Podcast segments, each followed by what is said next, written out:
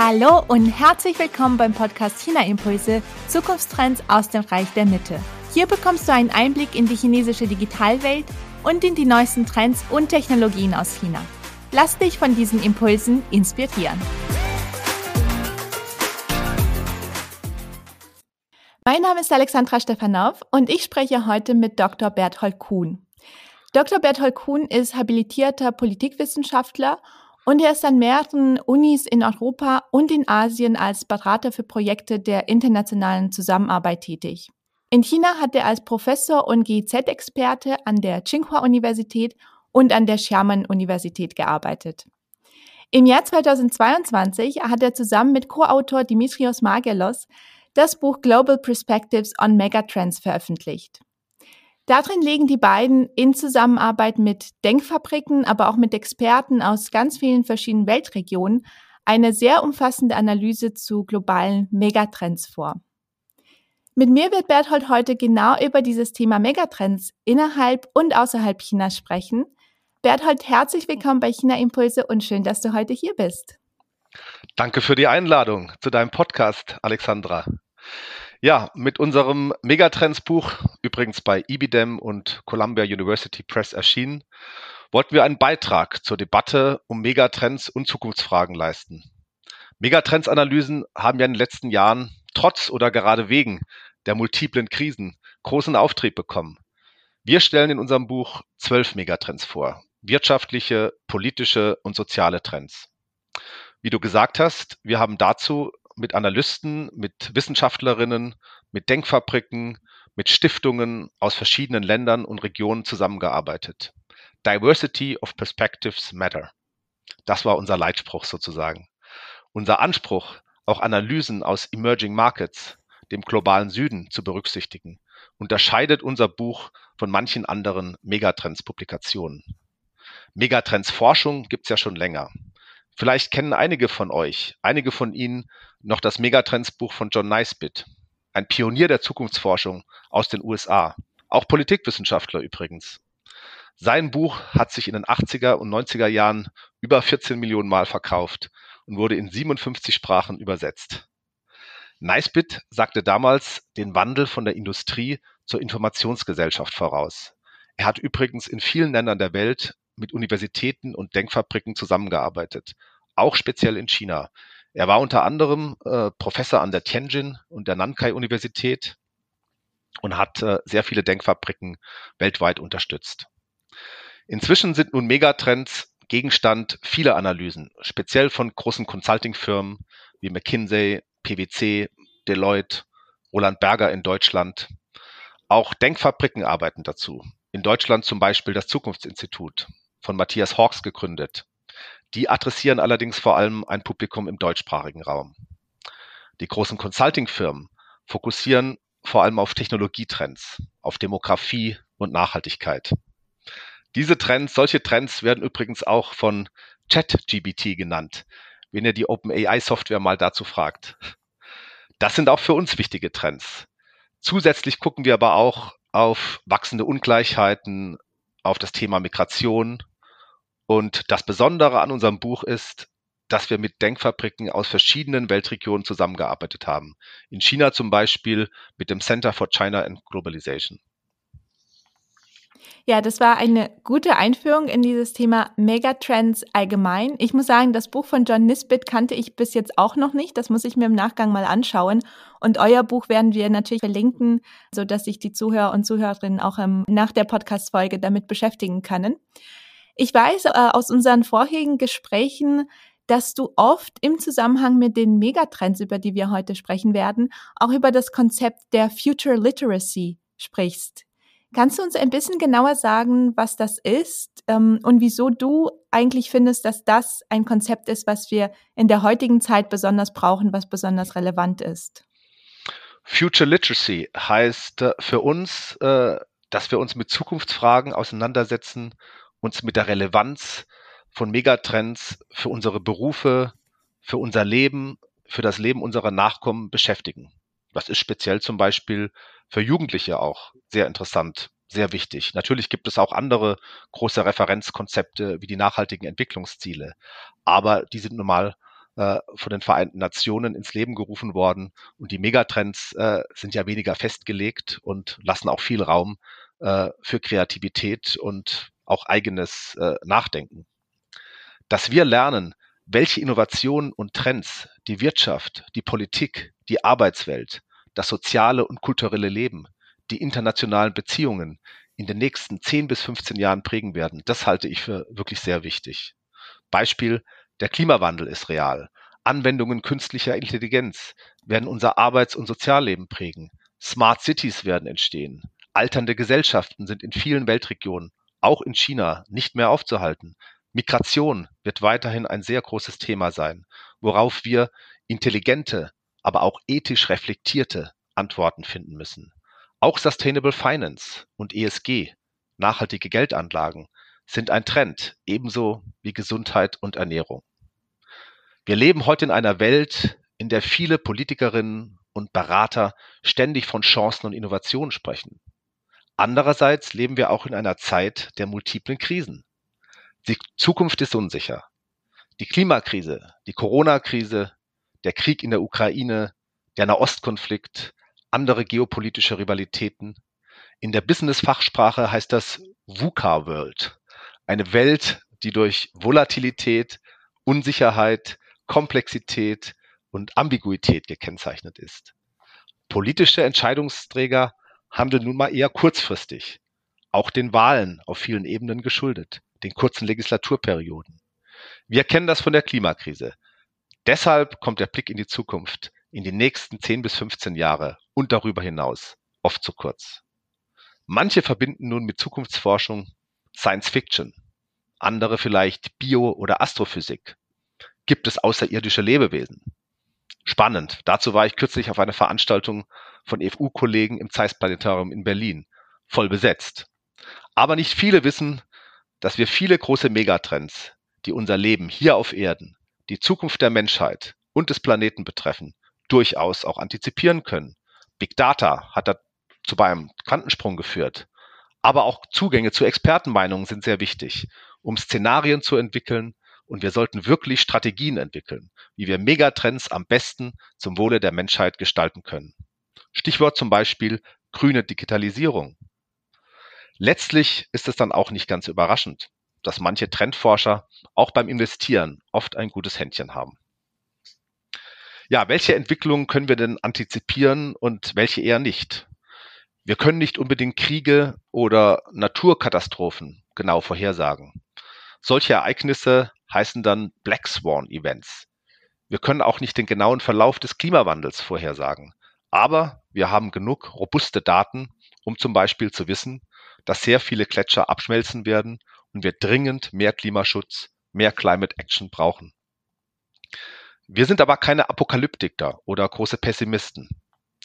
Dimitrios und ich zeigen in unserem Buch, dass sich immer mehr Akteure für Klimaschutz engagieren. Emissionshandelssysteme werden sich ausweiten und weiterentwickeln. In zehn Jahren wird fast jedes Hotel seine Emissionen messen müssen. Wir werden überall Energiespeicher haben. Energie wird vielerorts dezentral produziert werden. Die Abspaltung und Lagerung von Kohlendioxid, Carbon Capture, Carbon Capture und Storage wird bedeutsam werden und viele neue Geschäftsmodelle werden dazu entstehen. Ja, die VUCA-Welt hast du gerade schon angesprochen und natürlich ist es so, dass nicht nur die te technologischen Entwicklungen immer wichtiger werden in Zukunft, sondern auch das Thema lebenslanges Lernen. Das passt ja auch ganz gut zu, unseren, zu unserem Gespräch heute, weil es ja auch darum geht, dass man sich anschaut, was kann man für die, was sollte man für die Zukunft wissen, was müsste man sich angucken und deswegen auch unser Thema heute mit dem Bezug zu China. Aber bevor wir auf China zu sprechen kommen, wie identifizierst du oder wie identifiziert ihr, ihr in eurem Buch globale Megatrends und wer gestaltet eurer Meinung nach auch die Zukunft? Ja, für uns war es durchaus wichtig, Megatrends auch mal zu definieren. Das findet nämlich nicht unbedingt in den Publikationen der vielen Consulting-Firmen statt, die dazu arbeiten. Wir stellen in unserem Buch ein relativ einfaches Megatrends-Modell vor. Wir nennen das Pentagon-Modell, weil es fünf Kriterien hat. Erstens Intensität der Forschung, die dazu arbeitet. Zweitens Investitionen. Drittens globale politische Aufmerksamkeit, zum Beispiel bei Gipfeltreffen der G20, bei den Vereinten Nationen. Viertens, mediale Aufmerksamkeit. Und fünftens, Engagement von sozialen Bewegungen und Organisationen dazu, weltweit, die sich mit diesem speziellen Megatrend auseinandersetzen. Beispiel Fridays for Future zum Thema Klimawandel, Climate Action. Wer gestaltet die Zukunft? Die einflussreichsten Personen der Welt, Politiker, Gründerinnen und CEOs großer Unternehmen. Dazu gibt es ja Ranglisten, haben in Wirklichkeit, meinen wir, weniger Einfluss auf zukünftige Entwicklungen, auf Trends, als viele vermuten. Sicher gibt es da ein paar Ausnahmen. Elon Musk zum Beispiel ist sicherlich einer, der Trends auch persönlich durch sein persönliches Auftreten mitgeprägt hat. In China haben Xi Jinping und sein engster Zirkel natürlich sehr, sehr große Gestaltungsmacht. Aber welche Akteure, Organisationen beeinflussen die Trends, bereiten diese Trends vor in der Tiefe und Breite und welche sollten wir besonders im Blick haben? Thinktanks, auf Deutsch Denkfabriken, spielen als Knowledge Brokers, als Wissensvermittler eine bedeutende Rolle. Hier hat sich viel getan, weltweit, speziell auch in China. Viele denken ja bei Thinktanks an etablierte elitäre Stiftungen in den USA, die politische Lobby Lobbyarbeit betreiben, Politiker beeinflussen wollen. Solche Thinktanks gibt es natürlich auch, aber wir sehen schon fast eine Basisbewegung von Denkfabriken, speziell auch hier in Berlin. Kleine Institute, die Big Data wälzen, exzellente Analysen vorlegen, kritische Reflexionen anstoßen im Ethikbereich, im Bereich Finance. Natürlich große wichtige Akteure, World Economic Forum, wir hatten gerade die Jahrestagung äh, in Davos, Münchner Sicherheitskonferenz folgt mit der Jahres Jahrestagung. Das sind natürlich große Organisationen, die auch Zukunftsthemen prägen. Jedenfalls unterschätzen viele den Einfluss von Denkfabriken. Brookings und Carnegie Foundation, Chatham House, ich sagte schon World Economic Forum, viele, viele andere, auch die politischen Stiftungen in Deutschland verstehen sich als Denkfabriken.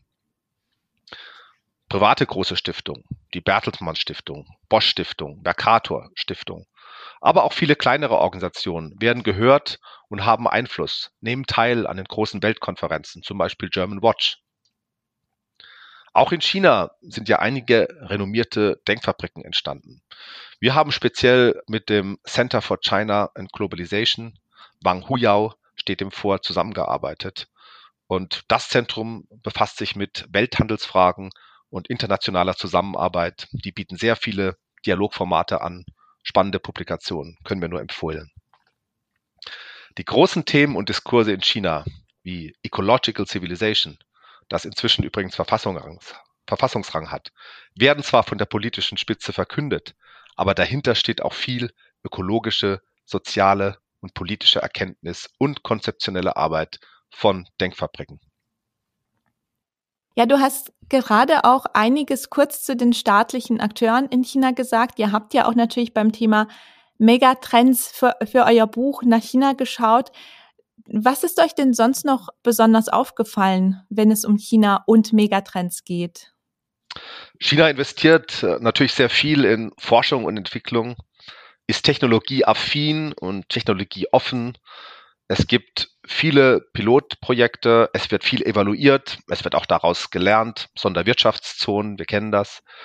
China sucht auch die internationale Zusammenarbeit, möchte die Technologieführerschaft bei Zukunftstechnologien erlangen es werden wirklich riesige Summen in die Halbleiterforschung, in erneuerbare Energien investiert, auch in Projekte der internationalen und multilateralen Zusammenarbeit weltweit, äh, neue Seidenstraße, Zusammenarbeit mit Afrika. In manchen Bereichen aber, nehmen wir zum Beispiel Demografie und Migration, hat China Megatrends eher nicht ausreichend antizipiert. Anreize für Familien, wieder mehrere Kinder zu bekommen, kamen zu spät. Im globalen Talentwettbewerb muss sich China auch mehr anstrengen. Die Gefahr des Brain Drain wird zunehmen.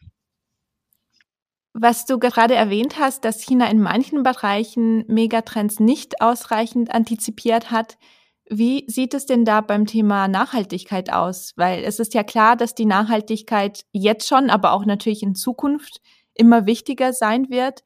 Und da frage ich mich, welche Rolle spielt China auch in Zusammenhang mit der Digitalisierung, in, in diesem, äh, ja, in diesem großen Thema Nachhaltigkeit. Ich denke da zum Beispiel an ich weiß nicht, Mobilitätskonzepte oder Smart Cities oder du hast vorhin auch die Investitionen, auch beispielsweise in Infrastruktur erwähnt. Was äh, ist dir in den letzten Jahren, du hast ja auch schon seit vielen Jahren eine, einen sehr engen Bezug zu China, was ist dir da ähm, aufgefallen, wie China in diesem Bereich Nachhaltigkeit zum Thema Megatrends vorankommt? China investiert ja viel in Infrastrukturprojekte und Infrastrukturprojekte sind ja sehr entscheidend äh, für Nachhaltigkeit. Denn die Infrastrukturprojekte haben ja einen großen Lock-in-Effekt. Das heißt, wir schreiben mit großen Investitionen Entwicklungspfade fest, Low oder High Carbon. Deshalb ist die grüne Infrastruktur ja so wichtig, auch für den Klimawandel. China setzt sich nur wirklich ernsthaft mit Low Carbon Konzepten der Stadtentwicklung auseinander, auch mit Climate Adaptation Themen übrigens. Ich habe ja in Xiamen gearbeitet und gelebt, direkt am Strand an der Universität Xiamen, eine Low Carbon City seit 2011. Und Xiamen hat zum Beispiel, zumindest gemessen an seiner Größe von inzwischen vier Millionen, eines der größten Schwammstadtprogramme weltweit, Sponge City. Xiamen bekommt viel Starkregen ab und auch das Meer kann über die Ufer treten. Das wird im Zuge des Klimawandels noch zunehmen. Xiamen ist eine sehr grüne Stadt, nutzt Regenwasser in großem Umfang und hat viele unversiegelte Flächen in seine Stadtplanungskonzepte integriert. Also quasi vorbildlich. China hat die Relevanz der Elektromobilität auch sehr früh erkannt, früher als Deutschland. BYD ist heute mit Tesla das führende Unternehmen der Elektromobilität und sogar noch breiter aufgestellt als Tesla. Auch große deutsche Automobilhersteller blicken ja explizit auf China als Hauptmarkt für Elektrofahrzeuge. Die Firma Tencent ist dabei, in den nächsten sieben Jahren eine Stadt der Zukunft mitten in Shenzhen, dem Konzernsitz, zu bauen. Die neue Stadt wird ähnlich groß sein wie Monaco. Es soll eine voll digitalisierte und gleichzeitig auch Umweltschutz ausgerichtete Umgebung entstehen. Fassaden und Dächer sollen begrünt werden. Und Tencent City möchte hier die Megatrends Nachhaltigkeit, Digitalisierung und Smart City Development vereinen. Ja, das ist ganz spannend. Da merkt man auch beim Thema Smart City, wie man das eben auch in der Automobilbranche merkt, dass äh, auch branchenferne Unternehmen anfangen, sich da zu beteiligen, so wie wir im Automobilsektor auch Softwareunternehmen sehen, Huawei, Xiaomi, die da immer mehr äh, machen. Ist es spannend, weil was du gerade sagst mit Tencent, was ja auch aus einem anderen Bereich kommt, dass die sich auch mit dem Thema City, Smart City beschäftigen. Interessant zu sehen, wie sich das dann weiterentwickelt. Und wenn wir, ich meine, irgendwie ein bisschen passt es auch zum Thema ähm, Smart Cities, wenn wir dabei bleiben, ist aber nicht nur mit dem Thema Smart Cities verbunden. Was meinst du, wie wirkt sich die Alterung der Bevölkerungen allgemein auf der Welt und die Demografie auf die Megatrends der Zukunft aus, vielleicht auch dann mit einem besonderen Blick auf China? Ja, China wird bereits Ende des Jahres äh, seinen Spitzenplatz bei der Bevölkerung an Indien abtreten. Der Peak kommt damit früher als gedacht. Die Bevölkerung wird sehr schnell auch weiter abnehmen. Das wird das Wirtschaftswachstum erstmal bremsen, die staatlichen Sozial- und Rentensysteme schwer belasten. China wird natürlich gegensteuern, aber hat den Dreh zu spät erkannt, hat zu spät geeignete Maßnahmen ergriffen. Rückwirkend zeigt sich dann auch, dass eben die Ein-Kind-Politik zwischendurch zu rigoros umgesetzt wurde, beziehungsweise zu lange beibehalten wurde. Jetzt geht es für China darum, deutliche steuerliche Anreize speziell für Familien ab zwei Kindern zu setzen, Vergünstigungen zu gewähren, eine kostengünstige bzw. kostenfreie, qualitativ hochwertige Kinderbetreuung aufzubauen, staatlich und oder staatlich subventioniert. Große Agenda für China. Ja, das stimmt. Die, gerade die gesellschaftlichen Implikationen, die kristallisieren sich jetzt auch immer mehr heraus. Da merkt man auch bei der Gen Z und so weiter ganz viele Trends. Ja, in meinem Podcast geht es viel darum zu schauen, was entwickelt sich in China, was kommt dann auch irgendwann später in den deutschsprachigen Raum nach Europa, was können wir uns dann eben in China schon anschauen, was bei uns die Zukunft sein wird. Ich weiß, du beschäftigst dich jetzt nicht speziell mit den Konsumententrends, aber aus deiner Beobachtung aus dem Thema Zukunftstrends, was würdest du sagen, was kommt vielleicht in diesem Jahr oder in, in naher Zukunft auch im deutschsprachigen Raum auf uns zu, was eventuell auch aus China stammt als Megatrend? Ja, also erstmal alle Megatrends sind natürlich für China als Global Player sehr relevant. Wir werden aus China viele Innovationen sehen, die für deutsche Konsumenten und Firmen hochrelevant sind. Eine wichtige Entwicklung zum Beispiel im Bereich der Elektromobilität sind die Natrium-Ionen-Batterien, worauf BYD setzen wird. Bereits im zweiten Quartal möchte BYD mit der Produktion beginnen und sich damit unabhängiger von Lithium machen. Eine Entwicklung, die deutsche Hersteller unbedingt genau beobachten sollten. NIO hat mit seinem 2018 gestarteten Battery Swap Konzept einen neuen Ansatz der Elektromobilität auf die Straße gebracht. Wir werden auch viele technische Features in chinesischen Autos sehen und diese werden vermutlich einige Marktanteile in Deutschland bekommen können. Für deutsche Firmen sind allerdings auch die Marktchancen für nachhaltige Produktinnovationen in China weiter hoch. China sieht sich ja bei Technologien vor allem im Wettbewerb mit den Vereinigten Staaten von Amerika. Wir können also davon ausgehen, dass zum Beispiel auch neue gehypte Trends wie textbasierte Dialogsysteme, ChatGBT, äh, in China einen Push erfahren werden. Baidu ist hier mit dabei. Ja, da gibt es einiges, was man sich anschauen kann. Und du hast ja auch seit vielen Jahren einen engen Bezug zu China. Du kennst dich da sehr gut aus. Was meinst du, was können wir, bezieht sich auch ein bisschen auf die vorherige Frage, was können wir in Europa von China für die Zukunft vielleicht auch lernen und was können wir eben eher nicht lernen oder was sollten wir uns vielleicht nicht abschauen? China hat durch harte Arbeit den großen wirtschaftlichen Aufschwung geschafft. Die Menschen wollten beruflich und sozial aufsteigen. Sie identifizieren sich mit ihrer Arbeit. Daneben ist den meisten ja Stabilität im privaten Bereich in der Familie wichtig. Beruf als Berufung. Da war Deutschland mal stark, geprägt auch durch die protestantische Arbeitsethik, durch Luther. Heute sehe ich China hier vorne beim Engagement für den Beruf. Die Wiederbelebung konfuzianischer Werte trägt sicher dazu bei. Davon hat China meines Erachtens enorm profitiert. Zum Teil sehe ich aber nun auch Gefahren, dass diese im Kontext nationalistischer und populistischer Diskurse schon wieder auf dem Rückzug sind. Die Technologieaffinität der Chinesinnen und Chinesen hat natürlich viele Vorteile. In Deutschland würden manche das als naiv bezeichnen, sich so viel staatlicher Kontrolle und Zugriff auf persönliche Daten auszusetzen. In China sehen das ja viele anders, haben eher die Vorteile im Blick, träumen von hochmodernen, vernetzten Städten.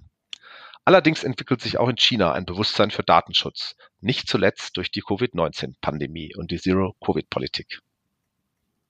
Sehr spannend und wir werden sehen, wie sich das Ganze auch mit der Gen Z jetzt weiterentwickeln wird mit der Arbeitswelt. Man hat ja auch in letzter Zeit viel gehört, wie hoch die Jugendarbeitslosigkeit geworden ist, wie die jungen Leute auch teilweise etwas desillusioniert sind. Also mal schauen, ob sich das mit der, mit der harten Arbeit und der Berufung im Job äh, so weiterentwickeln wird. Ich kann auch gerne noch ergänzen, also von China lernen heißt auch Begeisterung für das Lernen entwickeln. Das habe ich schon festgestellt und ich unterrichte ja ab und zu immer noch in China. Bildung steht in China sehr, sehr hoch im Kurs. Auch globale Offenheit und Sozialkompetenz sind wichtig. Hier sehe ich große Herausforderungen für die westlichen Gesellschaften. Individual Empowerment, Identity Politics, Quotierung haben einiges für sich, einige Errungenschaften zu verzeichnen, aber auch zu gesellschaftlichen Konflikten und auch zur Fragmentierung beigetragen. Wir können und wollen Diversität nicht zurückdrehen. Es ist ein großer Megatrend, auch schon wegen demografischer Entwicklungen und Migration. Aber wir müssen damit kultursensibler, menschlicher, auch intelligenter umgehen. In unserem Buch haben wir uns dazu mit Cultural Infusion, mit dem Diversity Atlas Projekt ausgetauscht. Wir haben Entwicklungen in verschiedenen Staaten und Regionen in den Blick genommen. Der kulturelle Austausch ist wichtig. Wie gehen andere Kulturen mit den großen Zukunftsfragen um? Da können wir sicherlich viel von China lernen. Ja, und Stichwort Lernen. Wir hatten ja auch vorhin schon über das Thema lebenslanges Lernen gesprochen, äh, was ja auch für die Zukunft immer wichtiger wird. Und ich glaube, das ist jetzt ein gutes inhaltliches Schlusswort für unser Gespräch. Ich meine, das Thema Megatrends, globale Megatrends entwickelt sich kontinuierlich weiter. Ihr werdet da, ähm, du und dein Co-Autor werd, werdet in Zukunft bestimmt auch noch viel mehr dazu äh, berichten und schreiben. Und deswegen auch die Frage, wo können unsere Zuhörer und Zuhörerinnen dich online finden, wenn sie sich mehr mit dir zu diesem Thema austauschen möchten oder auch Fragen haben zu dem, was du heute erzählt hast? Ja, ihr findet uns, ihr findet mich leicht im Internet, speziell in Verbindung mit Megatrends oder China So häufig ist ja mein Name nicht. Auf Wikipedia bin ich seit vielen Jahren in den beruflichen und sozialen Netzwerken, ResearchGate, LinkedIn, Academia Edu. Meine Beratungsseite lautet innovateco.de. Manche meiner Aufsätze zu China waren schon immer oder sind inzwischen frei verfügbar. Und natürlich die Blogs zum Buch, zum Beispiel auf den Seiten von Columbia University Press. Auch auf der Berlin Science Week, einem Wissenschaftsfestival, tummle ich mich seit Jahren. Dieses Jahr übrigens mit einer Panel-Diskussion zu Zukunftsforschung und Megatrends. Benning Garrett, ein US-amerikanischer Megatrendsforscher, war dabei, auch Dimitrios und äh, Victoria Escobar aus Kolumbien und Berlin. Wir haben übrigens auch keine Berührungsängste, ja, mit äh, US-amerikanischer Megatrendsforschung. Da passiert sehr, sehr viel. Äh, das haben wir nicht alles im Buch abbilden können, aber zum Beispiel das National Intelligence Council berät ja immer die amerikanischen Präsidenten zu Zukunftsthemen, zu Megatrends und natürlich sind die USA und auch Großbritannien, die Spitzenuniversitäten Oxford, Cambridge da mit ganz vorne dabei. Hm, ja, sehr guter Hinweis und die Kontaktmöglichkeiten verlinke ich auf jeden Fall auf der Podcast-Seite. Und zum Schluss noch meine zwei Fragen, die ich jedem Interviewpartner, jeder Interviewpartnerin stelle. Hast du eine Empfehlung für unsere Zuhörer und Zuhörerinnen, welche Internetressource sie nutzen könnten oder welches Buch sie sich unbedingt äh, durchlesen sollten, um China besser zu verstehen? Ich meine, ich kann da auf jeden Fall euer Buch empfehlen, auch wenn ihr nicht unbedingt den direkten Bezug zu China habt, aber um einfach zu verstehen, wie globale Megatrends sich entwickeln was ja auch eine sehr hohe Relevanz hat, wenn es um China geht.